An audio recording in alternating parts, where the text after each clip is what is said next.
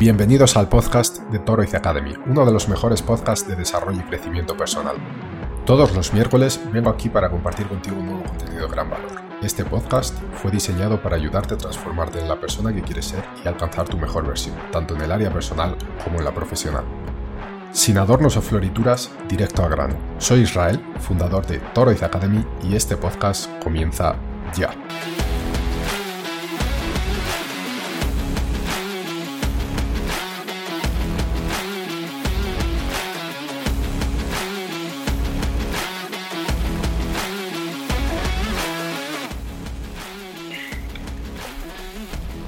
Bienvenidos a La Singularidad, eh, al segundo programa de este podcast o video podcast, video podcast perdón, eh, un invitado eh, todas las semanas o casi todas las semanas para que nos cuente un poquito y nos enseñe algunas cosas sobre su trabajo.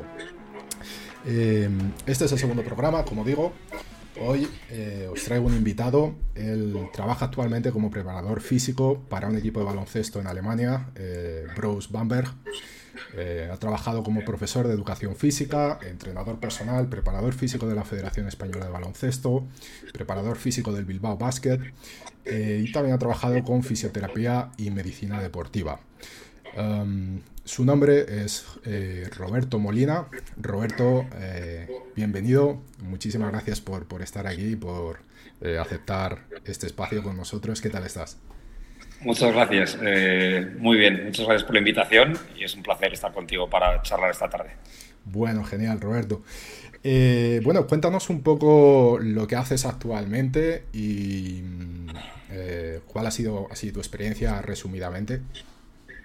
Pues ahora, al día de hoy, como, como has dicho, estoy en, en Bamberg, en la zona centro-sur de Alemania, trabajando para un club de rendimiento de baloncesto como Sport Performance eh, engloba eh, lo que hace un preparador físico, un poquito un Sport Science, es analizar un poco cosas de las que vamos a hablar hoy, ¿no? De tema de descanso, de, nutrición, el valorar eh, muchas variables que no solamente suceden dentro de la pista deportiva, sino otros factores que influyen directamente, pero que no, que no ocurren dentro del, del campo de baloncesto. Esa es mi situación actual. Eh, como has dicho, pues eh, estudié pues, magisterio, fui durante unos años profesor de educación física, después terminé, estudié un par de másteres, pues nutrición, gestión, y ahora todavía pues estoy pegándome contra la pared. Estoy metido con el tema del doctorado. No sé si voy a poder yo con él o va a poder él conmigo. Estamos ahí peleando. bueno, seguro que vas a poder con él. Bueno, eh, Roberto, ¿hay algún lugar, algún espacio donde te podamos seguir, donde los eh, quien esté viendo este programa, escuchando, te, pueda seguir, ver tu trabajo, conocer. Creo que tienes un perfil en Instagram, ¿no? Puede ser. Sí, correcto, es donde más activo, donde más suelo utilizar, Instagram, Twitter y el nombre eh, profesional es Ready Personal Trainer, okay. Ready acabado en Y, y ahí es donde suelo colgar y, y publicar y estar más activo en redes sociales. Bueno, perfecto. Bueno, pues ya sabéis, si queréis eh, seguir el trabajo de, Roberto, conocerlo un poquito mejor, podéis seguirle en, Instagram y en Twitter. Eh, bueno, antes de, comenzar, eh, voy a dar el aviso después. Primero te voy a hacer una pregunta. Dale. ¿Qué nos vas a enseñar hoy que nos deberían haber enseñado en la escuela? Bueno, vamos a intentar hablar, a ver si, sale algo de provecho genial lo mencionaba antes, ¿no? Justo en la introducción, variables o factores que son importantes para la calidad de vida de un deportista o de una persona en general, ¿vale? Eh, como son la nutrición, el descanso y el movimiento. Digo movimiento por no etiquetarlo como deporte, ¿no? Porque muchas veces deporte, bueno, actividad física, movimiento, pues bueno, un poquito el porqué. de ahí englobamos todo. Entonces yo creo que estas son las tres patas que vamos a tocar hoy. Ok, dirías que son los tres pilares así para una persona eh, cuidarse, tener una, buena salud. Descanso, alimentación y movimiento. Correcto. Son las tres patas de la mesa para poder tener una salud equilibrada. Ok, perfecto. Bueno, pues ahora que nos has presentado esto, eh, lo que sí que quiero decir a los que nos están viendo, ¿vale? Eh, a pesar que los profesionales que, traemos aquí en el programa eh, vienen con, conocimientos con los que trabajan, con los que probablemente han sido más que comprobados. Eh, algo que uno de los preceptos que tenemos en Toriz Academy es que no asumamos todo como una verdad absoluta y que experimentemos. Es decir, cojamos lo que aprendemos, lo llevemos a nuestra vida, lo pongamos en práctica, ver si nos sirve, si nos sirve genial, si no nos sirve, experimentar otra cosa, ¿vale? Eh, bueno, Roberto, vamos a, vamos a comenzar. Eh, y ahí, bueno, os has dicho que, hay tres pilares eh, básicos. Y yo te pregunto, ¿de qué tenemos que preocuparnos si queremos cuidar de nuestra salud y condicionamiento físico? y hablemos aquí ahora, a pesar de que tú trabajas muy directamente ligado con el deporte, hablemos desde un punto de vista más para, las personas comunes, porque al final tú trabajas con profesionales del deporte. Sí, sí. Bueno, eso, ¿qué debería cuidar toda persona, ¿no? Eh, a pesar de, no dedicarse profesionalmente al deporte. Bueno, eh, algo que es muy complicado de llevar a, rajatabla o de ser constante es el tema de la alimentación, ¿vale? Eh, la alimentación, luego más adelante, si, si quieres o si tenemos tiempo, podemos hablar sobre el tema de que podemos encontrar en toda la alimentación tanto nutrición como hidratación. El tema de la hidratación es algo también que por el estilo de vida que llevamos, por la sociedad, por el trabajo, por las prisas, muchas veces lo pasamos por alto. Y, la hidratación o deshidratación tiene un efecto muy importante en la fisiología nuestra. Este sería uno de los cajones que podríamos abrir. El otro es el descanso. Eh, entran muchas preguntas dentro del descanso. ¿Cómo? ¿Cuánto? Eh, ¿Por qué? Eh, es muy importante eh, en qué momento, no solamente si he dormido ocho horas, sino en qué franja horaria he dormido esas ocho horas. ¿Cuál ha sido la calidad de ese sueño? ¿Realmente he caído dentro de la fase REM? No. Eh, muchas variables también que entran en juego ahí, ¿no?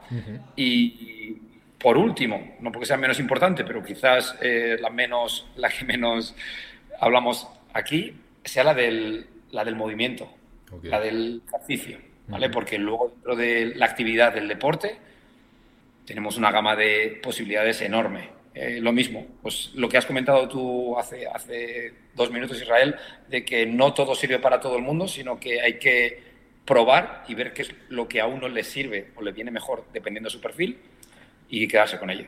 Sí, además creo que en esta parte ¿no? de, de, la salud, eh, cada uno tiene una genética diferente, tiene un biotipo diferente y no todo sirve para todo el mundo de la misma forma. Correcto. Bueno, pues no sé qué te parece. Podemos comenzar eh, hablando un poquito de alimentación, de nutrición. Em, bueno, eh, existen algunos médicos hoy. De hecho, yo mm, soy especial seguidor de uno de ellos. No sé si lo conoces, Carlos Jaramillo. Eh, bueno, es bastante famoso en, el mundo Me lo apunto. Apúntatelo. A mí me encanta, de hecho me he leído un libro suyo y yo soy seguidor, soy, soy muy fan. ¿no? Es un médico funcional, eh, formado en la Universidad de Harvard, es colombiano. Eh, y, algunos médicos como este defienden que, bueno, que la alimentación es la principal eh, causa o factor de enfermedades hoy en día.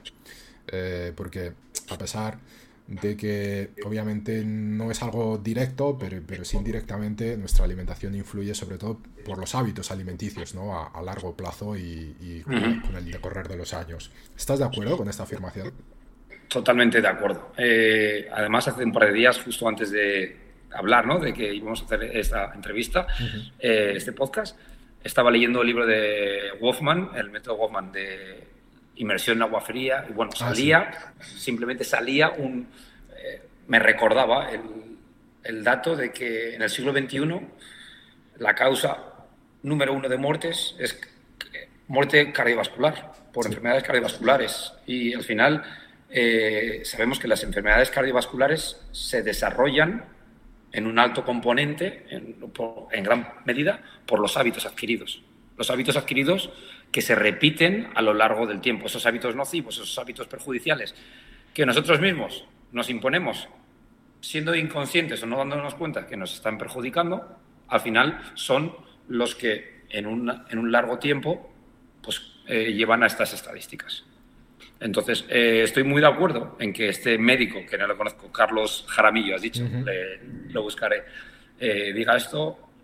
me sorprende positivamente porque sí que tengo la percepción que no todos, no se puede generalizar, pero una gran, una gran parte de, los médicos no son realmente conscientes de la importancia y la necesidad de, esas pautas nutricionales para la población. Eh, no sé cómo es allí, en, donde tú estás en Brasil. Eh, aquí en España, la carrera de medicina, eh, si miramos. Luego, otra cosa es lo que hagan después de la carrera. Pero durante la carrera de medicina, la formación nutricional que tienen los médicos, ¿cuál es?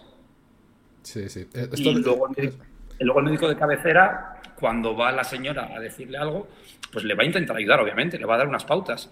Pero durante su carrera, que ha durado cinco años, universitaria, no han tenido nada. Igual, lo mismo que los médicos, se lo digo yo como preparador físico, durante la carrera no teníamos más que una asignatura. Pero bueno, luego eh, forma parte de, hacer tu formación de posgrado, tu máster o lo que, o lo que se tercie. Sí, sí. De hecho, eso precisamente lo comentaba el doctor Carlos en, algunos vídeos, que, dice, bueno, yo he dado conferencias, estaba la sala llena de médicos y les decía que levante la mano quien en su formación ha estudiado sobre nutrición. Y igual levantaba uno la mano y con lo cual es quizá es un poco preocupante esa parte realmente. Porque al final es cuando, cuando ya estamos mal, es decir, cuando en vez de prevenir, en vez de prevenir, cuando ya estamos mal, cuando tenemos el problema, vamos a que nos intenten ayudar.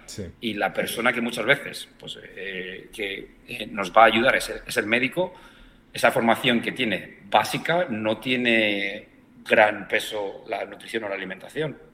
Entonces, muchos de ellos harán su posgrado, su, su máster o su formación como ellos decidan y otros no. Entonces, pues bueno, es algo que creo que se puede cambiar o mejorar bastante. Ok. ¿Y cuál debería ser la principal preocupación a la hora de cuidar nuestra nutrición eh, hoy? ¿Qué, nos dirías? aquí abrimos muchos, muchos cajones, porque eh, con la alimentación seguro que, hemos oído y, que sabes un montón. La, la dieta mediterránea, ahora está la dieta cetónica, el, ayuno intermitente, eh, hay miles. Y lo volvemos, recurrimos otra vez al comentario que has hecho antes. Hay que probar y hay que saber para quién y para qué. No para todas las personas. Eh, sirve el mismo tipo de pautas alimenticias y no para la misma persona en, distintos momentos de vida. ¿vale? Eh, para una persona que sufre, eh, un diabético que sufre problemas con la insulina, eh, es mucho más importante todavía el controlar esos picos de glucosa que para un deportista con los que yo trabajo, por ejemplo. Entonces, esos picos de glucosa es mucho más necesario que esa persona que sufre de esa patología lo controle más que un deportista de los míos. Sin embargo, yo a un jugador de mi equipo ahora mismo, en, durante la competición, no le puedo meter una dieta cetónica, porque la dieta cetónica se caracteriza ¿no? por quitar los carbohidratos y solamente comer proteína, carne, carne, carne.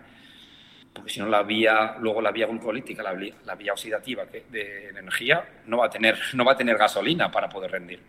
Entonces, eh, en el equilibrio ¿no? podemos encontrar un poquito el mayor beneficio para la gran mayoría. Es decir, el poder tener los, nutrientes básicos, los macronutrientes, que eso sí que nos han enseñado en la escuela. Eso por lo menos todos tenemos claro los, los carbohidratos, las proteínas y las grasas, eso lo sabemos. Bueno, ese es el ABC. Luego hay muchos micronutrientes, muchas hormonas, muchas cosas que nos facilitan. Pero déjame decir una cosa más, y es, volviendo otra vez a abrir el tópico de la sociedad en la que vivimos, acelerado, rápido, rápido, rápido, ya no hablamos de las cadenas alimenticias de McDonald's o estos tipos, no vamos a decir nombres, ¿no? de, comida rápida, sino de la comida procesada. Eh, tendemos mucho y cada vez más en los supermercados hay más comida de calentar al microondas. Pom, pom, pom, pom. Entonces, aunque la comida pueda ser a priori lo que viene empaquetado es sano, la calidad del nutriente que estamos comiendo está bastante degradado. ¿Por qué? Por el estado en el que está. No solamente el, el qué comemos, sino el cómo lo comemos, ¿no? Cómo ha sido cocinado y luego también la manera de, ingerirlo, eh, la masticación, eh, todo influye a la hora de que el cuerpo pueda asimilar esos nutrientes. Sí, sí. De hecho, hay un, dicho que, que, escuché, ahora no recuerdo dónde, que decía que la digestión comienza en la boca, es decir, cómo masticamos Eh, entonces hay que tener cuidado en esos detalles. Bueno, y puedes darnos, no sé, eh, pensando quizá ya no tanto en casos específicos mm, como pues una persona que sufre diabetes o eh, quizá un deportista de alta performance, como es eh, más las personas con las que trabaja. Pero bueno, vamos a suponer personas normales, ¿no? Entre comillas, que simplemente quieren tener una buena alimentación para cuidarse. Eh, en principio no tienen ningún problema de salud. ¿Puedes darnos algunos consejos o direccionamientos para, mejorar o cuidar de, la alimentación? Ah, sonrío porque ando ahí peleando ¿no? en el día a día con, con, mis jugadores y también pues discrepas con, con personas. Eh, está claro, consejos o vías. Eh, primero, huir de los alimentos procesados. Huir de los alimentos procesados. Las ventanas de, por ejemplo, de hay que comer cada tres horas, cada cuatro horas, hay que comer cinco comidas al día. Bueno, ahora mismo estamos viendo que hay muchos beneficios también con el ayuno intermitente, con, con alargar las ventanas en las que no ingerimos alimentos. Hay personas que les va bien, hay personas que no les va bien, hay personas que se adaptan y que su cuerpo cambia la vía metabólica de funcionar y hay personas que no, que no hay manera. Entonces, es un poco complicado, pero sí que está claro que, que, que esté presente en grandes cantidades, eh, vamos a decir, alimentos verdes, eh, vegetales, legumbres, frutas, para que haya fibra es súper importante. Y luego en torno a la proteína, pues bueno, ahí podemos discutir ahora si quieres, carne sí, carne no, ¿vale? Eh, carne roja, carne blanca, hay muchas vías proteicas, ¿vale? Entonces sí que está claro lo que hemos dicho antes, que los macronutrientes de los que hablábamos antes, que son carbohidratos, proteínas y grasas, tienen que estar eh, los tres en la alimentación en este orden de porcentaje. Carbohidratos en mayor porcentaje, proteínas en segundo lugar y en último lugar las grasas. Ya sabemos que hay saturadas, insaturadas, trans. Entonces, pues bueno, intentar reducir las malas, ¿no? El mayor porcentaje posible, pero que siempre estén presentes en, todas, en todas las comidas. Eso yo creo que sí que es importante, que en todas las comidas haya de los tres bloques de los macronutrientes, carbohidratos, proteínas y grasas. Ok, ok. Perfecto. Bueno, pues em, hemos hablado, bueno, nos has comentado al principio también sobre el tema de la hidratación. ¿Lo incluimos aquí en este asunto de, la nutrición, de alimentación? Sí, también, también. ¿Qué nos puedes decir sobre eso? Aplicado, por ejemplo, en, mi realidad, ¿vale? Ahora mismo de, lo importante que es para un deportista el poder hidratarse. Eh, durante un partido, pre y post, el peso, peso corporal, puede variarles un jugador ahora estaba pensando que está hablando más esta mañana con él, de hasta dos, kilos, dos kilos, eh, dos kilos y medio pre y post partido. Tenemos claro que el jugador no va al lavabo durante el partido. Esos dos kilos y medio de diferencia en el peso corporal está claro que se han perdido por su duración. ¿sí?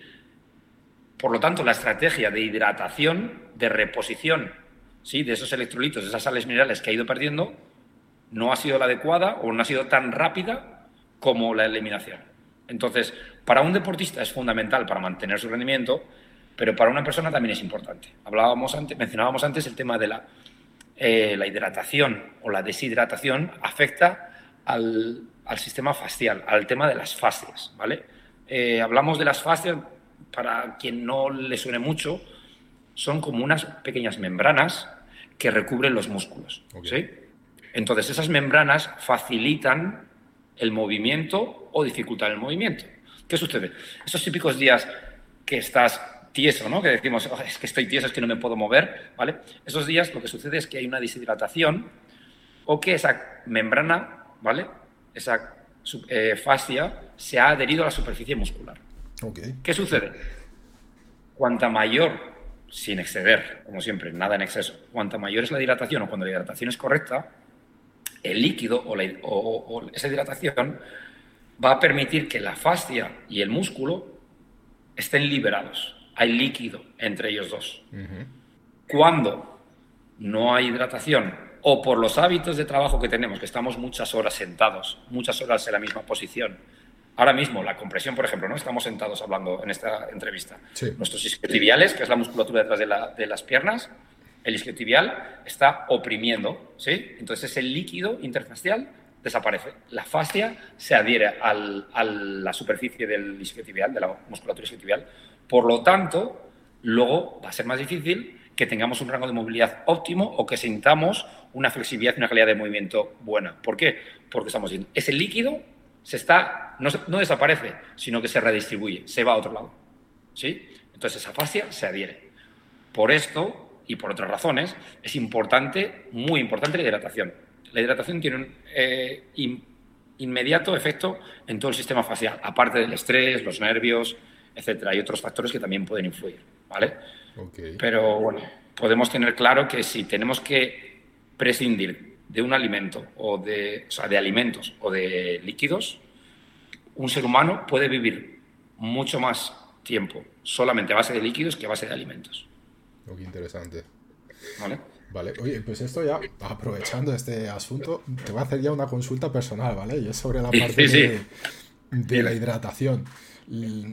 Eh, obviamente puede haber muchas causas, pero ¿podría ser la, deshidratación o, no, o la no correcta hidratación una causa de dolores musculares o incluso que cuando tú te levantas te levantas cansado a pesar de, haber eh, dormido bien? Eh, no sé, quiero decir, el hecho de tener malos hábitos a la hora de hidratarnos, que no nos hidratamos lo suficiente, y yo personalmente soy una persona que peca mucho en eso de, hidratarse, porque como se suele decir, soy de secano.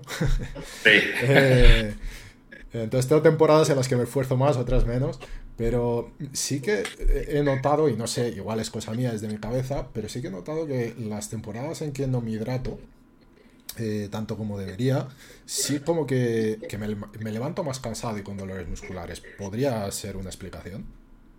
Puede, puede tener, puede tener eh, un papel o un factor que influya en esto. También te preguntaría, eh, ¿abusas o, o, bebes café, mate, bebidas con cafeína? Mira, me tomo dos cafés al día, máximo tres. Nada más. ¿A qué hora a qué hora te tomas el último? Eh, el último, lo más tardar, procuro que sea a las 2 de la tarde. Vale, perfecto. Sí, que ese, que ese es otro tema, ¿no? no, es que tomo de, hidratarnos, es que tomo Coca-Cola, tomo Fanta, tomo otras bebidas. Eh, bueno, vale, eso no es hidratarse, esto es eh, placer, azúcar, en, líquido. puede tener, pero claro, habría que indagar y habría que sacar la, pala para buscar un poquito también otro, otros motivos. Pero sí que la falta de hidratación puede afectarte en el descanso, seguro. Vale, vale, vale. Perfecto. Bueno, pues antes de cerrar el tema de la alimentación, ¿algún punto más que quieras aclarar, que quieras comentar? No, yo creo que ya hemos echado barro por encima a todo. La hidratación, eso. Eh, la comida, intentar quitar el tema de los alimentos procesados excesivamente y luego en la hidratación que estábamos hablando, Hidratarse es beber agua. Sí. ¿Vale? Eh, tomar café, tomar té, tomar bebidas carbonatadas son sucedáneos, pero eso no nos ayuda a hidratarnos. Importantísimo eso. Que lo sepamos. vale, perfecto. Bueno, eh, ¿qué te apetece ir? ¿Nos vamos al descanso o nos vamos al movimiento? Lo que más te gusta a ti. Lo que más me guste. Bueno, vamos a dejar el descanso para el final, por si llegamos muy cansados. Eh, movimiento. A ver, Existen hoy, creo que muchas personas sedentarias, además eh, quizá ¿no? Eh, estos trabajos que con, relacionados con tecnología que nos hacen sentarnos frente al ordenador horas y horas, cada día son más los trabajos eh, y al final pues queriendo no esto pues lo que dices no que, has comentado antes estamos sentados horas después igual te levantas con dolor y tal y lo que menos te apetece es, es ir a hacer ejercicio. Eh, hablemos de sedentarismo, ¿por qué es tan perjudicial? ¿Cómo, cómo, que, cómo afecta a nuestro cuerpo? ¿Qué, ¿Cuáles son las causas? Eh, ¿Cómo impacta? ¿Cuáles son los resultados o, las consecuencias del sedentarismo? Hay, hay muchas. Eh, el sedentarismo, bueno, es una de las... Sedentarismo va ligado con, con obesidad, va ligado con hipertensión, va ligado con las patologías que hemos mencionado, que metemos dentro del globo de enfermedades cardiovasculares. ¿sí? Una persona sedentaria tiene, más, tiene muchas más probabilidades de sufrir una enfermedad cardiovascular, ¿vale? no tiene por qué ser fatal, pero sufrir enfermedades cardiovasculares que una persona que es más activa. ¿vale? Eh, todos los sistemas, eh, respiratorio, eh, como hemos dicho, circulatorio, eh, muscular, esquelético, todos los sistemas se resienten por un exceso. Otra vez volvemos al equilibrio, ¿no? A volver a, buscar el, equilibrio. El exceso de inactividad genera, vamos a llamarlo, desadaptaciones, ¿vale? Porque no son adaptaciones, el cuerpo se desadapta. El cuerpo en un estado ok, en un estado normal de movimiento, volvemos a hablar de movimiento, debería no tener dolor, debería estar en una situación de armonía. Mientras que el sedentarismo, como tú has dicho, en la gran mayoría de las situaciones provocado por, por la situación laboral, nos lleva a que tengamos más riesgo de sufrir todo este tipo de enfermedades. ¿vale?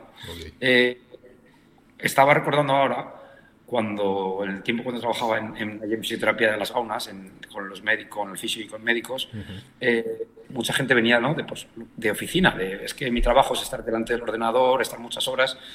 Una pauta que, le, que les dábamos, que les decíamos, y que a la gran mayoría les venía muy bien, era ponerse un recordatorio, una alarmita en el móvil, y cada 45 minutos levantarse de la silla para ir o al baño o a la fuente de agua o hacer una llamada por teléfono a la ventana y en ese momento que van allí, durante dos minutos, tres minutos, hacer estiramientos.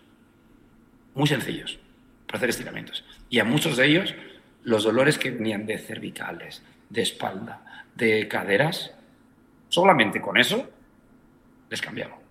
Por lo que hablábamos antes, ¿no? De, ese tejido facial que se adhiere y que hace que luego todo el movimiento esté muy limitado.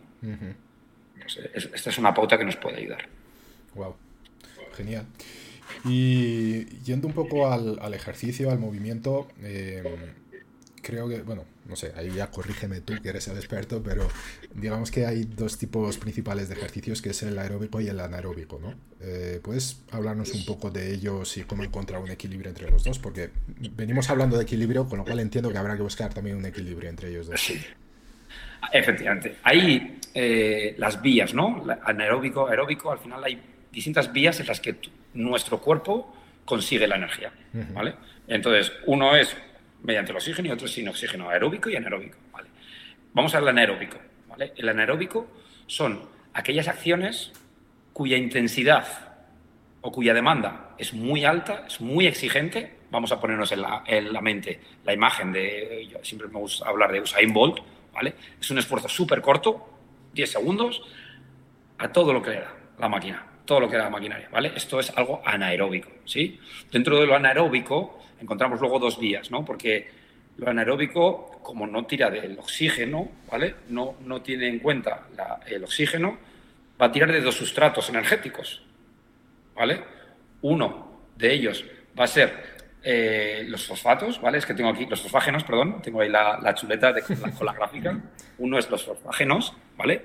Y otro es la, glucosa, pero de, de vía eh, la, que tenemos eh, a nivel muscular, ¿vale? Esta la vamos a utilizar de manera anaeróbica, sin oxígeno. ¿Qué sucede? Que como no hay oxígeno que nos ayuda a, cambiar ese carburante para transformarlo en energía, esa transformación tan rápida va a producir desechos. ¿sí? Igual nos suena el tema del lactato. ¿sí? El tema del lactato y otros otras reacciones químicas que se producen que son los limitantes por los que no podemos mantener esa intensidad tan alta durante mucho tiempo. Durante mucho tiempo. Esto es el anaeróbico, ¿vale? En el cajón del anaeróbico. Vamos al otro, al otro extremo, a la otra cara de la moneda y tenemos el aeróbico. El aeróbico son actividades en las que nos deja o que nos permite prolongarlo a lo largo del tiempo, pero sin embargo la intensidad no puede ser tan alta. ¿vale? La intensidad es más baja, porque la vía aeróbica en la que la respiración, que es otro tema bastante importante, el tema de la respiración, la respiración y el oxígeno, juega papel, no tiene capacidad para metabolizar demasiada energía por unidad de tiempo. Entonces, puedes mantenerlo a lo largo del tiempo, pero a una intensidad más baja. Ahora, ¿cuáles son los sustratos de los que tiras? Pues pueden ser dos. La, la, glucosa, ¿sí? O los lípidos, o las grasas. Entonces ahí ya viene cuando tu cuerpo, ¿de dónde tiras más? y por eso está también un poco de moda ¿no? el tema del interval fasting, del ayuno intermitente. Entrenar haciendo ayuno intermitente. Porque como tu cuerpo no tiene glucosa de forma inmediata para poder recurrir a ella como fuente de energía, cuando empiezas a hacer ese ejercicio, alerta, alerta, ¿de dónde sacó la energía? Pues su cuerpo tira de la lipólisis, es decir, empieza a quemar grasas. La quema de grasas es todavía más lenta que la de glucosa, pero en muchas ocasiones el sedentarismo que nos lleva al sobrepeso y al exceso de tejido adiposo nos hace que queramos revertir esa situación de malos hábitos que hemos tenido y eliminar esa grasa que tenemos corporal. Ok, ok. Eh, es cierto, por lo que tengo oído, que digamos que la mejor fuente de energía es la, grasa. Depende para. A ver, ¿para qué? Es decir, para, un deportista, para un deportista que tiene que, que es explosivo, no, no le va bien. ¿Por qué? Porque lo que hemos dicho, ¿no? Porque la grasa solamente se puede utilizar como sustrato por la vía oxidativa, por la vía aeróbica. ¿Vale? La vía aeróbica tiene esa limitación. Nos permite mucho tiempo, pero no nos da un umbral muy alto de intensidad. Entonces, hablo en, en mis deportistas, ¿no? Deportistas de equipo. Balomano, fútbol, baloncesto, tienen que realizar acciones de sprint, ¿verdad? Son acciones de cambio de dirección, aceleraciones y, desaceleraciones de alta intensidad. Esa energía para esas acciones de alta intensidad no se la va a proporcionar las, las, grasas. Ok, ok. ¿Vale? Entendido. Otra cosa es que la recuperación entre esfuerzos de intensidades bajas puedan ayudarse del tejido adiposo. Eso sí. ¿Vale? Pero los deportes de equipo normalmente son continuos o discontinuos y tiran de las dos vías, tanto de la oxidativa como la no oxidativa, de la aeróbica como la anaeróbica. Ok.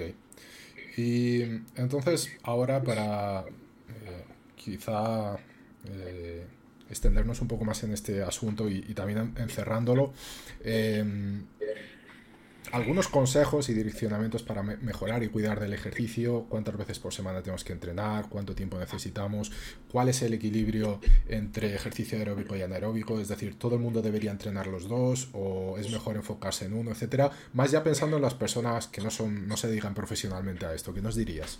Sí, vale. Pues eh, antes de cuando estábamos off the record, eh, mencionabas el libro que, que te había gustado, que a mí me pareció también muy bueno, que es el de Atomic Habits, ¿no? De hábitos atómicos. Exactamente. El de hábitos atómicos. Y refiero a ello con esta pregunta porque al final el no deporte, perdón, el movimiento, la actividad física tiene que ser un hábito. Sí. ¿De acuerdo? ¿Qué sucede? Si solamente realicemos, vamos a, vamos a poner números, ¿vale? Si yo realizo dos sesiones a la semana de dos horas frente a cinco sesiones a la semana o siete sesiones a la semana de media hora, si un día mi hijo se pone malo, tengo reunión en el trabajo, tengo que ir con el albañil a no sé dónde y falto al entrenamiento, si solamente tengo dos días y pierdo uno, estoy perdiendo un 50% del trabajo, vamos a decir, del trabajo que hago para, para mi cuerpo, ¿vale? De, de, esa salud corporal. Mientras que si lo hago cinco o siete días a la semana, si pierdo uno de esos días, el porcentaje que pierdo es mucho menor. Estoy hablando para no profesionales, para, no, para gente que no se dedica al rendimiento, ¿vale? Entonces, entre realizar pocos días a la semana, durante mucho tiempo, hablo mucho tiempo, para mí es una hora y media, hora, hora, hora y media, hora tres cuartos, dos horas, ¿sí? O realizar cinco, seis, siete días a la semana, 25 minutos, media hora, me voy al, otro. ¿Por qué? Porque es más probable que a todos, a una persona adulta, le sucedan eh, imprevistos durante la semana y que alguna vez, alguna semana perdamos esa sesión, ¿vale? Entonces, el cuerpo, además, se va a acostumbrar y se va a acomodar más a los beneficios que a los que les ponemos de manera habitual. Si solamente entreno lunes y viernes, ¿sí? Mi cuerpo tiene el estímulo fuerte, pum, el lunes y hasta el viernes, nada, a recuperarte, a recuperarte de la leche que te he pegado. Mientras que si lo hacemos a diario, el cuerpo va generando adaptaciones, se va acostumbrando a su nueva normalidad de los beneficios que le da el, deporte, la actividad física. Al final, ya no solamente el vernos bien, ¿no? el, gustarte, el por estar bien, sino los mayores beneficios que tiene, de los mayores beneficios que tiene el, ejercicio, la actividad física, es la respuesta o la respuesta hormonal que sucede en el cuerpo cuando, cuando entrenamos. O sea, al final las hormonas son facilitadores, ¿no? Antes hablábamos de, la, de los macronutrientes, ¿no? Bueno, pues los micronutrientes también están por ahí debajo y las hormonas son las facilitadoras que hacen que en nuestro cuerpo sucedan reacciones. Sin ellas no van a pasar. ¿vale? Y nos afectan tanto físicamente como hormonalmente. Entonces, con el movimiento, con el ejercicio, con la actividad física, está demostrado que se segrega adrenalina, serotonina, oxitocina, un montón de ellas. Y además reducimos el que nos suena a todos, que es el cortisol. Sí. Cortisol, que es el que va ligado a la depresión, al estrés, al estado letárgico. ¿Sí? Ese cortisol que muchas veces tenemos por las nubes, solamente con movernos. ¿Qué sucede? Que hay veces que no nos apetece. Hay que darnos ese empujón de empezar a moverte, porque a los 3-4 minutos de estar ya en movimiento, en actividad física, ya parece que el cuerpo ha cambiado de estado, de pup, y empieza a funcionar. ¿sí? Y va todo muy ligado, tanto lo físico, lo mental, con lo energético. ¿Sí? Sí. No sé si he contestado un poquito. Sí, sí, sí, sí. y mm, eh, volviendo a ese equilibrio de, de aeróbico a anaeróbico, ¿qué, recomendarías? Eh, La mezcla, una vez más, balance. Tener un poco de todo, ¿vale? Lo que sí que hay que, es cierto es que el anaeróbico no es para todo el mundo. Porque antes hablábamos que el anaeróbico que es el que no va por la vía oxidativa, por la vía de la respiración, ¿vale? Es el de mayor intensidad. ¿vale? Cuando yo me expongo a un ejercicio, a una actividad física de mayor intensidad, ¿vale? El impacto o el riesgo es mayor. Por lo tanto, mi cuerpo tiene que estar adaptado. Es decir, una persona que lleva siendo sedentaria ocho años, que no ha hecho que está siempre en la oficina y de repente y tiene muchos beneficios, ¿eh? no tengo nada en contra de, pero de repente se apunta a CrossFit, ¿vale? Y se va a CrossFit y empiezan a hacer rutinas desde el día uno a saco, que, aparecen ahí en el solo tirado, sin nada, que queda muy bonito luego, ¿no? En, redes sociales. Pero eso es más, más dañino que beneficioso. Hay que llevar una progresión. Entonces, una persona que no está familiarizada con la práctica deportiva, la exposición al ejercicio anaeróbico tiene que ser gradual. Poco a poco. ¿Vale? Entonces se tiene que orientar mucho más al ejercicio aeróbico, a un ejercicio continuo o discontinuo en el que puedes modular y jugar un poquito con la intensidad, pero sabiendo que no te vas a ir, no te vas a ir a ese techo de máximas intensidades. ¿Sí? Ok, ok. Y por lo contrario, una persona que tiene experiencia, que está habituada, que tiene una carrera deportiva eh, detrás, se puede exponer mucho más habitualmente al ejercicio anaeróbico que una persona que no. Sabiendo que el ejercicio anaeróbico normalmente es el que sí es cierto que, es, que va a generar más beneficio, ¿vale? Por, la sobrecompensación que llamamos después, ¿vale? Se llama el EPOC, el, cuando tu cuerpo acaba de hacer ese ejercicio de alta intensidad, es un mecanismo de defensa, ¿vale? Es un mecanismo que tiene el cuerpo para defenderse. Es decir, tu cuerpo está en una señal de alerta porque le has metido una leche de intensidad que aunque pares de hacer ejercicio, tu cuerpo sigue gastando más calorías, más energía, está en un estado de defensivo, un estado de protección. ¿vale? Entonces, cuando tú todavía, cuando tú estás en el sofá de tu casa, que tú ya has acabado, tu cuerpo todavía está consumiendo más, por si acaso, a ver qué pasa. ¿Vale? Es uno de los beneficios, un poco así para que nos, nos entiendan los que nos escuchan, los beneficios que tiene el anaeróbico. Pero también esto conlleva que los impactos son mayores, que las contracciones son mucho, a una velocidad mucho mayor, entonces el riesgo de lesión también se incrementa. Entonces, por eso es lo que decíamos, que hay que tener un control para esto. Wow. ¿Vale? Súper interesante. Bueno, ah, antes de cerrar el tema de, ejercicio, movimiento, ¿quieres comentarnos alguna cosa más que te parezca importante? Eh, me has preguntado antes y me he puesto a hablar y se me ha olvidado comentar eh, el tema de... Vale, esta es la práctica deportiva, ¿no? Y, pero este es el, bloque, el cemento, ¡pum! Vale, pero ¿qué pasa antes y qué pasa después? ¿Sí? ¿Cómo empieza a hacer deporte y cómo termina de hacer deporte? O de ejercicio, actividad física, ¿vale? La introducción a la sesión. En función de qué tarea vaya a realizar aeróbica. En aeróbica tendré que eh, prepararme o activarme o iniciarme de una manera y tendré que finalizar de otra. Ahora está muy de moda y me parece muy bien y me parece muy útil el tema de los foam rollers. Los foam rollers son esos rulos, esos rodillos que se ponen en el suelo que en lugar de estirar, ¿sí? Te tumbas y empiezas a rodar por encima de ellos. No sé si visualizamos un poquito. Que, tienen un relieve.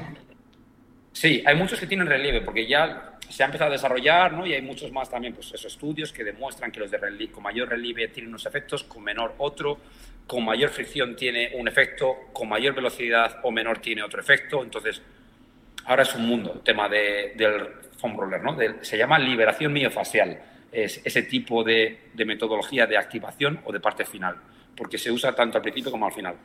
Pero este rulo que vemos que se utiliza, eh, target, eh, va, se, enfoca directamente en lo que hemos hablado antes del sistema facial. Todo el tema del rulo actúa sobre el sistema facial. ¿vale? Está ayudando a que ese líquido, eh, esa superficie facial se desadhiera ¿vale? y que aumente también la temperatura y que se pueda facilitar una práctica óptima. ¿Vale? Entonces, eso sería antes. Se puede utilizar antes y se puede utilizar después. Antes vamos a decirlo así a grosso modo, antes sería, de una manera, la fricción sería fuerte, ¿vale? Y la velocidad de ejecución sería rápida. ¿Vale? Eso sería para una activación. Mientras que después, la fricción sería suave y la velocidad de ejecución sería lenta. Para dar vuelta a la calma. Entonces, en función del ejercicio que hagamos, necesitamos una iniciación para la tarea y una finalización de la tarea. ¿Vale? Porque muchas veces lo mismo, como vamos con la hora justa de que tengo una hora porque tengo que ir a no sé dónde, pues intentamos alargar la parte de entrenamiento, pues los 59 minutos. 59 minutos. Sí. Es mejor acortar un poquito esa parte principal y dedicarle, nada, 5 minutos. Si estamos hablando de una hora, dedicarle 5 minutos a hacer movilidad al principio y otros 5 minutos para la vuelta a la calma al final. Y solamente dos ideas. Ya, y ya cerramos esto, dos ideas la parte inicial del principio que sea orientada a la movilidad. Los estiramientos que teníamos antes, que nos enseñaban en la escuela, ¿vale? Los estiramientos estáticos deben ir colocados al final. Al principio de la sesión deben ser estiramientos dinámicos. Dinámicos, nada, nada que sea estático, ¿vale? El dinamismo nos va a permitir ir aumentando, ir mejorando el rango de movilidad articular nos va a facilitar la tarea deportiva, la tarea de actividad física posterior, y luego al final ya vamos a lo más estático, ¿vale? Lo, estático que nos va a ayudar un poquito a volver a recuperar la longitud muscular por la contracción que hemos realizado durante el entrenamiento y nos va a ayudar a reducir temperatura, a órganos de, bueno, distintas, distintos factores. ¿Y, esto sería para cualquier tipo de actividad física que realicemos? Sí. Por ejemplo, si vamos a, tareas físicas de muy baja, muy baja intensidad, no quiere decir que no tenga beneficio. Por ejemplo, tanto ideas, pilates, yoga, estas tareas no hace falta esa parte introductoria o esa parte final, porque en sí lo que es el grueso de la sesión va orientado a esto. Uno de los beneficios, de los grandes beneficios que tienen estas dos, son ese control postural, volver a recuperar esa calidad del movimiento, aumentar el rango de movilidad articular entonces, para ese tipo de tareas no. Pero una persona que se pone en la cinta, una persona sedentaria que se va a poner en la cinta de andar a caminar a un ritmo que para esa persona es exigente, también debería hacer una preparación pre y una vuelta a la calma post. Súper importante, interesante. No, no sabía. A ver, siempre lo había escuchado, ¿no? Eh, que era importante, pero eh, no, no entendía por qué. Para mí, por lo menos ha quedado muy claro. Bueno, pues nos vamos, eh, si quieres, a la última parte, que es el descanso. Vamos a por ello. ¿Por qué es importante el descanso en el condicionamiento físico y, bueno, en general, no? Venga, pues el primero, el condicionamiento físico, en los deportistas. Es importante porque el descanso es donde el deportista mejora. ¡Pum! Y ahora es cuando la hemos liado, ¿no? no Pero si el deportista mejora en el entrenamiento, no, no, no, no en el entrenamiento es donde machacamos al deportista. ¿Vale? Vamos a ponernos una línea horizontal, ¿vale? Donde el deportista, su estado durante el entrenamiento baja por debajo de la horizontal. ¿Por qué? Porque le hemos sometido al estrés que hemos mencionado antes. El entrenamiento es un contexto de estrés. Estamos machacando a su organismo. ¿Sí? Pero esto, esto no solo para, para, el profesional, también para cualquiera, ¿no? Para cualquiera, para cualquiera, ¿vale? El entrenamiento lo que te está haciendo es, si tú te exiges, o bueno, no te exiges, sino cuando vas a hacer actividad física, sudas, te, resulta exigente, no es fácil muchas veces, ¿no? Ese estado de, eh, donde tú te expones o te sometes a ese estrés, ¿vale? En forma de movimiento, está generando que tu cuerpo esté en alerta, ¿vale? Estás gastando energía, estás deshidratándote que hemos mencionado antes, pues estás perdiendo líquidos, estás, tu cuerpo está en un estado de, catabolismo, que se llama, catabolismos de destrucción. Tu cuerpo está destruyendo, ¿vale? Partes buenas, partes malas, se está destruyendo, ¿vale? ¿Qué sucede? Eso es durante el entrenamiento. ¿Pero por qué hacemos esto? Porque hacemos un entrenamiento dentro de unos valores otra vez normales, equilibrados, de balanza. ¿Por qué? Porque ese, ese estado de entrenamiento que hace que bajemos por debajo de la horizontal, cuando al cuerpo le damos el descanso, que es lo que queremos hablar ahora, el descanso, se produce la supercompensación. Okay. Para prevenir, el cuerpo es listo y dice, joder, como venga esto otra vez, la, hemos liado. Entonces, ¿qué hace? En vez de recuperarse al mismo nivel que estaba anteriormente, se recupera, si hacemos un descanso óptimo, un poquito más y sube un peldañito más. Mm. Entonces, ¿qué sucede?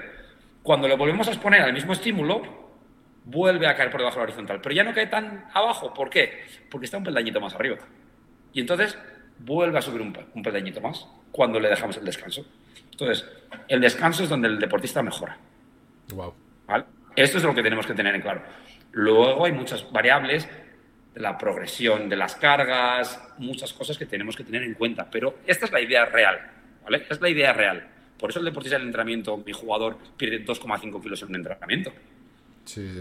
Por el estrés al que está sometido y el esfuerzo y las demandas de la actividad física son tales que su cuerpo destruye, destruye, destruye, destruye, ¿vale? Y luego tiene, necesita descansar, necesita recuperarse para volver a estar mejor.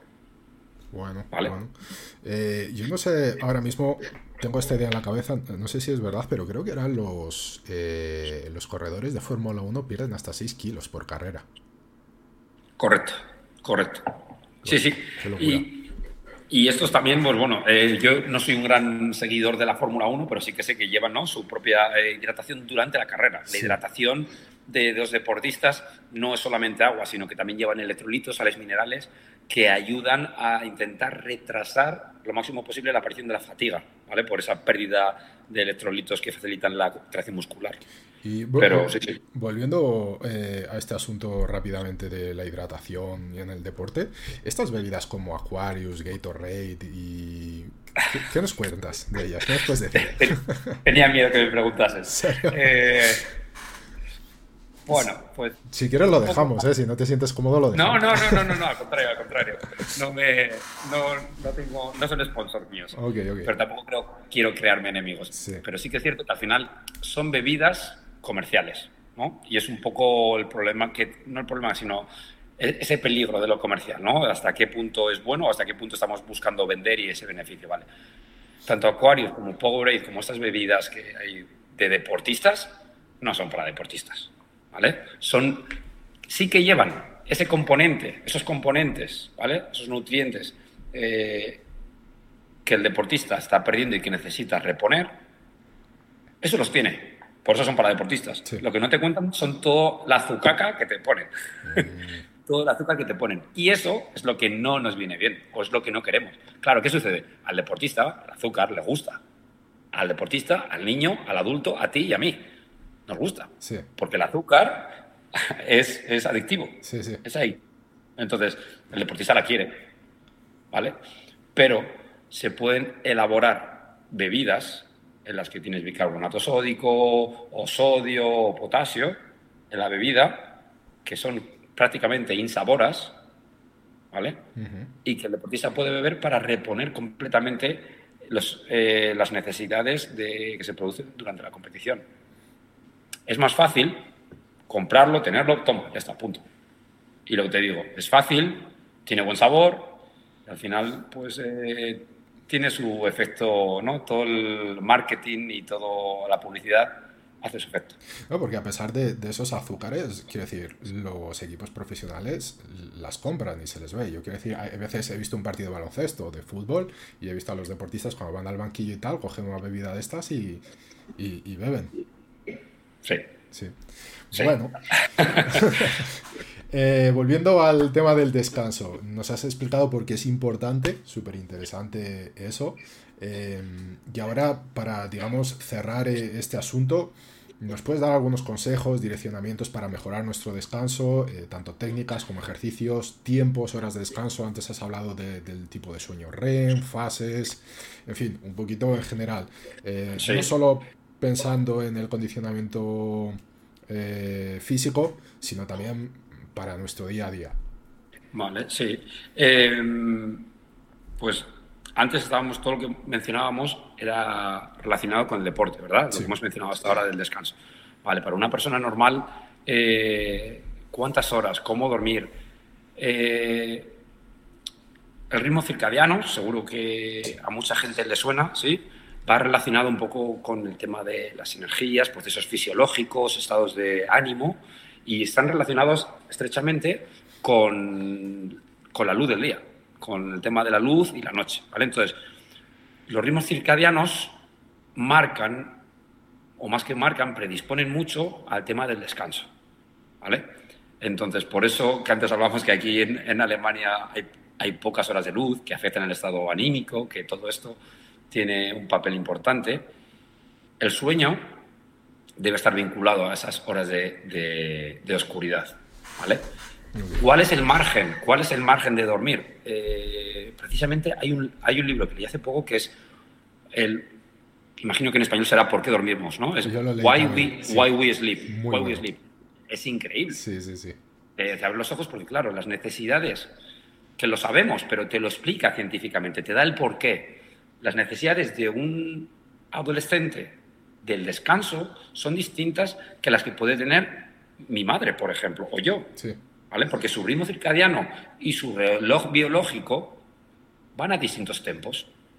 Entonces, para una persona adulta, estaríamos hablando de una ventana de dormir de entre unas 6 8 horas. ¿sí? Hay gente que con 6 horas está como una puleta y hay gente que con 8 horas, nada. Dormir, hemos dicho hablando en las franjas de oscuridad. No es lo mismo meterte a dormir a las 10 de la noche y dormir 8 horas de 10 a 6 de la mañana que meterte a dormir a las 12 de la noche y dormir de 12 a 8 de la mañana. El cuerpo no regenera igual. A pesar, ¿Por qué? a pesar de que no estés expuesto a luz, quiero decir, bajar la persiana y esté completamente a oscuras. Efectivamente, porque el reloj biológico, sí, durante el descanso, hemos dicho antes, durante el descanso el deportista es donde se recupera, ¿verdad? Es donde se regenera. Vale, nosotros, aunque no somos deportistas o somos muy amateur, también nos regeneramos durante el descanso. Y el cuerpo es como un, tiene un ordenador interno. Ese ordenador interno es el reloj biológico. Entonces, vamos a ponerlo hasta, de esta manera. De 2 a 3 de la mañana, vamos a decir, ¿vale? Vamos a poner un ejemplo para que lo podamos entender. De 2 a 3 de la mañana, el sistema renal se va a regenerar. Si estás en fase REM de sueño. Fase REM vamos a decir que es un sueño muy profundo, ¿vale? No solamente dormir, sino caer dentro del sueño profundo, ¿vale? ¿Qué sucede? El sueño, para entrar en la fase REM, tú no te echas a la cama, te caes dormido y entras directamente a la fase REM, no. Tu cuerpo necesita un tiempo de estar dormido para poder acceder a esa fase REM, ¿vale? Entonces, ¿qué sucede? Vamos a decir que desde que te duermes hasta que accedes a esa fase REM, pasan dos horas, ¿sí? Y, a, las dos horas entras en la fase REM.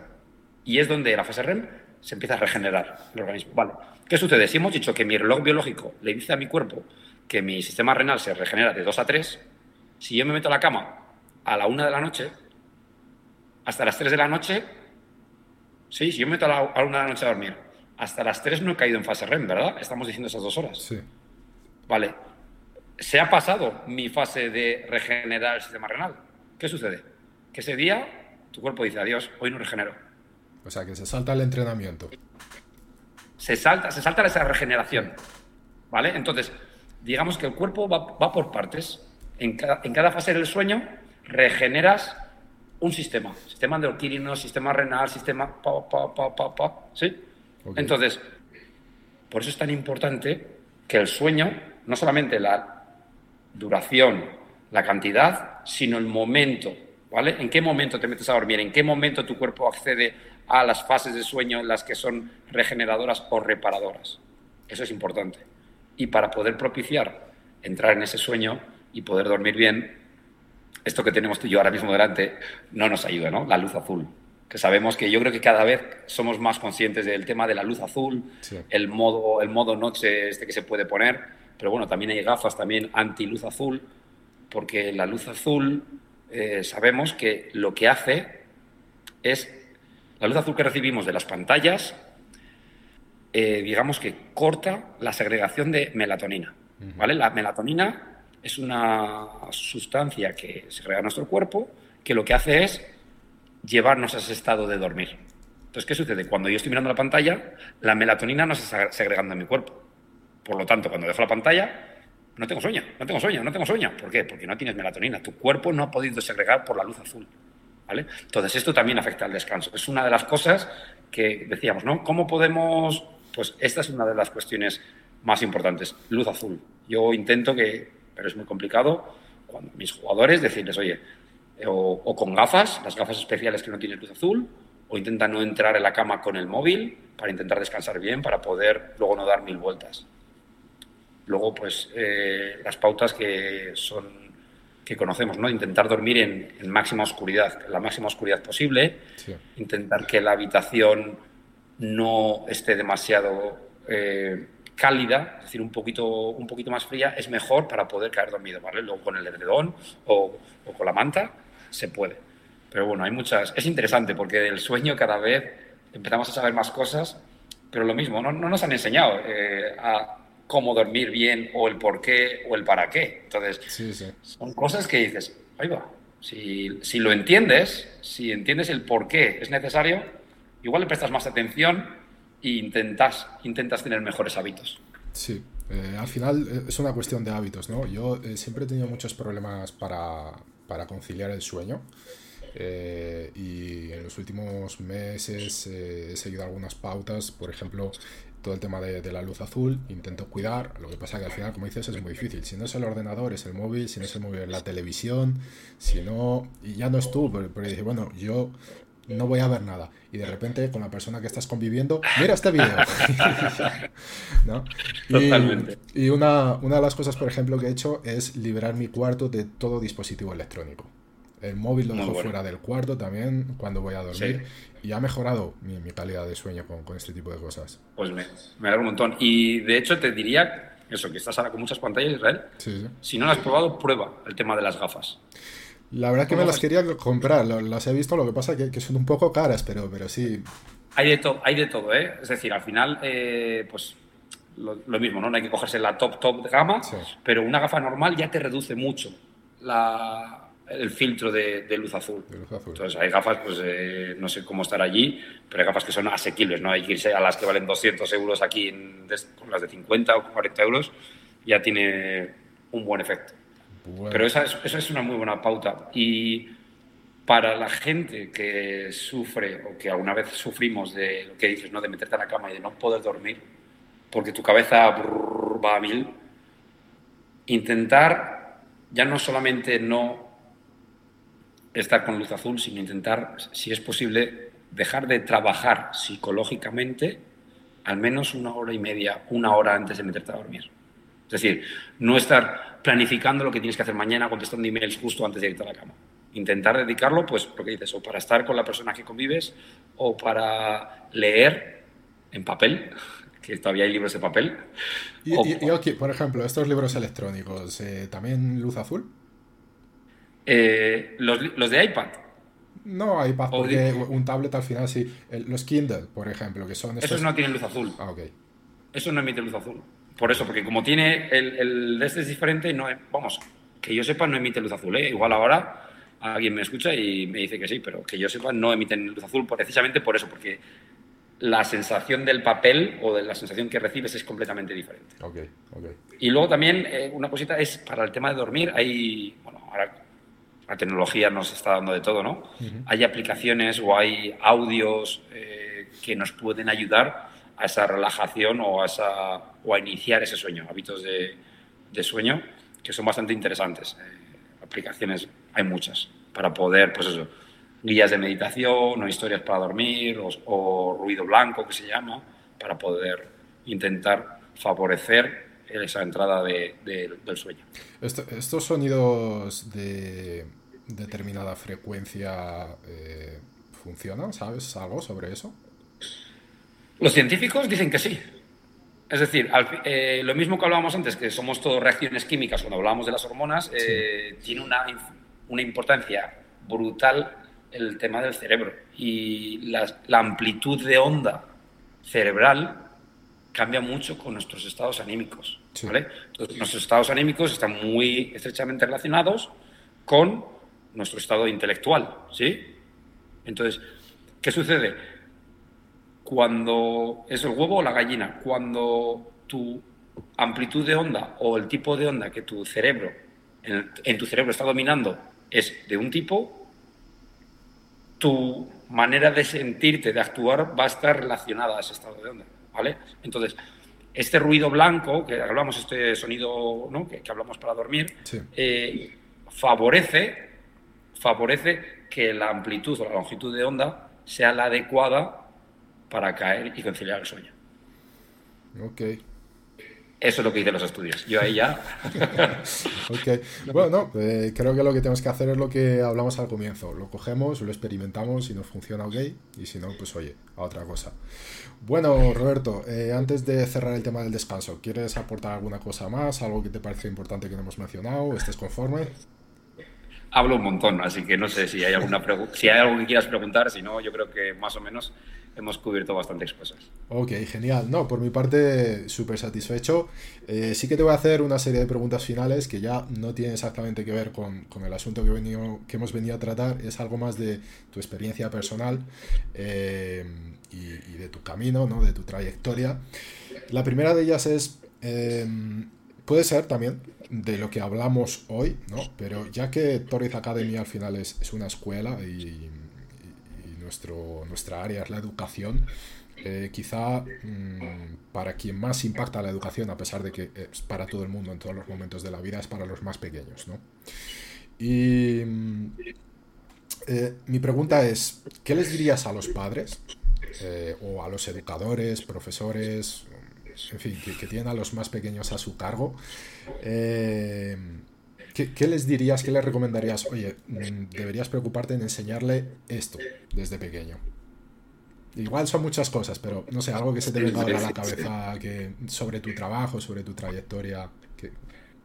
Ahí sí que es cierto que, bueno, hemos tenido la misma educación, ¿no? Eh, cuando somos más o menos de la misma generación, hemos tenido la misma educación. Y yo creo que hay muchas cosas que se hacen bien, pero hay otras que se, que se, pueden mejorar mucho. Sobre todo a, nivel de metodología, yo creo que, bueno, en los últimos años empieza a evolucionar un poquito más, gracias o por culpa, no sé si gracias o por culpa de las tecnologías, empieza a cambiar un poco. Pero yo eh, diría que el educador, llámalo padre o profesor, tiene que ser un poco crítico con lo que va a intentar, el conocimiento que va a intentar eh, trasladar a, los niños o a, la persona a la que está a cargo. ¿vale? Eh, lo que quiero intentar decir aquí es que muchas veces damos por sentadas cosas que nos han dicho que son así, que hemos leído que son así y tira para adelante millas. No estoy hablando de conspiraciones ni de cosas por el estilo, pero sí que tenemos que tener un espíritu crítico, ¿vale? No de, de esto de porque se ha hecho así toda la vida y punto. No. Hay cosas que se han hecho así toda la vida y tienen que seguir funcionando y hay cosas que no. Entonces, el poder contrastar o el poder, el, ser, tener esa inquietud ¿no? para, para informarnos y, saber el porqué de las cosas, va a hacer que ese espíritu crítico con uno mismo lo pueda trasladar a, a, los demás, ¿verdad? Es un poco, yo creo, eh, Israel, lo que estás haciendo tú aquí. con, tu escuela, eh, con, tu, con esta formación, con esta academy, ese espíritu crítico que te ha llevado a ti a decir, oye, eh, ¿y esto? ¿Por qué lo hacemos así? ¿Por qué es así? Tú tienes espíritu crítico y ahora lo intentas trasladar, intentas transmitirlo a los demás, ¿sí? Sí. Intentas compartirlo. Entonces, el formador, el profesor, el padre, tiene que, yo creo, no lo sé, debería ser igual. Debería no ir a la sota, caballo y rey y para adelante. Sí. Yo, yo, creo que en, en este sentido, ¿no? Eh, a veces, eh, no sé, creo que el ser humano en general se empeña por buscar una verdad absoluta y, se olvida de la abstracción de, de la vida en general. Eh, y, y, a veces creo que corremos el peligro, sobre todo cuando nos ponemos un poco técnicos en las cosas y vamos algo más como la ciencia, ¿no? que nos dice, ah, hay estudios que dicen que comprueban que espérate, porque yo que sé, hace 60 años los médicos decían que fumar era bueno. y, así en, todos los campos de la ciencia. Es decir, yo, por ejemplo, eh, soy, soy fan, pero soy amateur en, la astrofísica. Me encanta la astrofísica, la astrofísica. Yo leo un montón de artículos, veo muchos vídeos y, es un área que de un día para otro se están contradiciendo. Eh, es decir, o sea, el Big Bang, por ejemplo, ahora con el nuevo telescopio James Webb, parece ser que, el Big Bang no es así la teoría que tantos años llevamos insistiendo y que el universo es mucho más viejo de lo que pensábamos, etc. Entonces, es desafiador porque, por supuesto, a ver, nos gustaría tener certeza de algo, eh, pero la verdad es que no tengo certeza de nada, ¿no? El famoso dicho solo sé que no sé nada. Eh, entonces, yo sí, estoy súper de acuerdo contigo. Realmente mm, tenemos que tener un espíritu crítico y, cuestionarnos lo que sabemos y también, pues eso, no tomarlo como una verdad absoluta. Me parece, me parece muy, muy bueno. Y, y sobre todo ya, es, y también en línea con esto, es ser lo suficientemente humilde para saber, y no, no saber, sino aceptar que te equivocas. Sí. Porque al final eh, es una de las ¿no? de las cosas de equivocarte. Al final, equivocarte es como vas a aprender. Y sabiendo lo que haces mal, vas a estar más cerca de hacerlo mejor la próxima vez. Pero no pasa nada. Eh, equivocarse, todo el mundo se equivoca, pero hay que, yo creo que es algo que, por lo menos en mi experiencia, me ha costado tiempo el decir, bueno, oye, me he equivocado, no pasa nada, lo reconoces, aprendes de ello, te levantas y sigues. Así es. Bueno, nos hacemos viejos, es más fácil cuando haces viejo. Sí, sí. debe ser eso. bueno, oye, otra pregunta. Eh, ¿Cuál dirías que es la lección más valiosa que has aprendido a día de hoy? ¿O una de las más valiosas? Pues. Quizá eso también. Pues mira, pues, pues precisamente en línea que te, acabo de comentar de, No hay problema por equivocarse. Yo creo que igual eso, al hacerte. Cuando pasan los años, vas viendo que el, que el ego te lo vas dejando atrás, ¿no? al principio parece que cuanto menos sabes, más crees saber, ¿no? Más crees saber y yo, yo, yo, ego, tal. Bueno, igual no es así. Y, saber, ser consciente de que ese ego no nos, no, nos hace ningún bien y el poder eh, asumir los propios errores, el poder asumir los propios errores, aprender de ellos y no esconderlos tampoco hay que airear los trapos. Eh, mira, no, no es eso. Pero yo creo que esa es una de las lecciones que, que voy aprendiendo en el día a día. Genial, genial. Bueno, y para cerrar, eh, recomiéndanos una película, un libro que te haya parecido así interesante y que obviamente tenga que ver un poco con desarrollo personal. Quiero decir, Jurassic Park está muy bien, pero. Sí.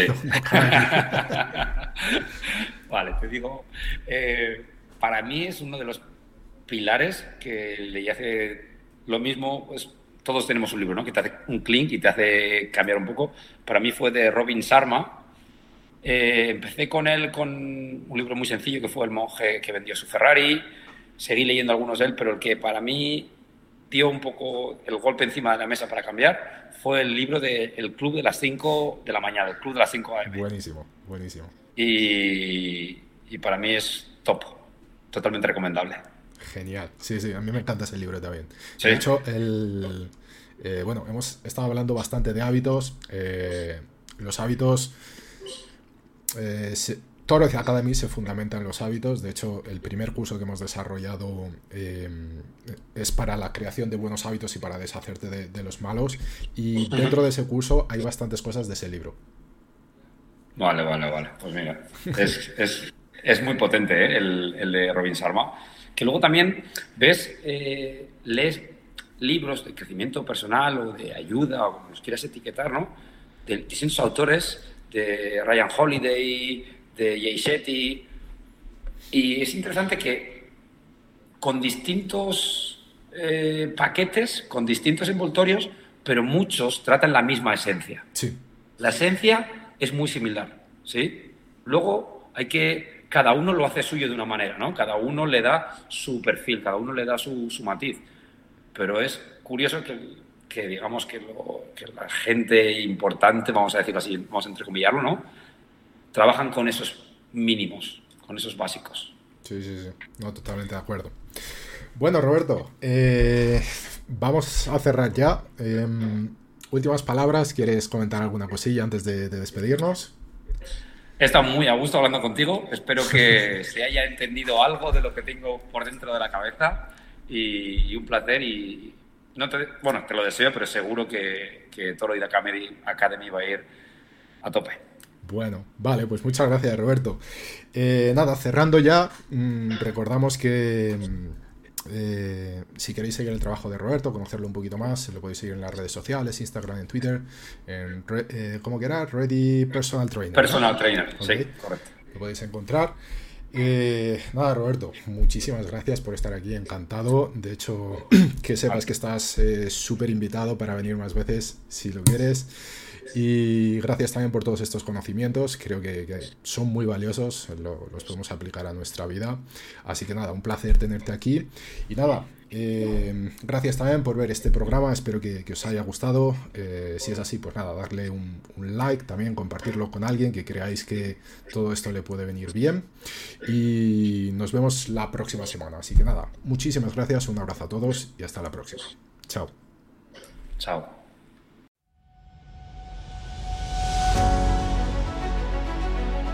Esto ha sido todo por hoy. Puedes encontrar este y otros episodios en toroizacademy.com.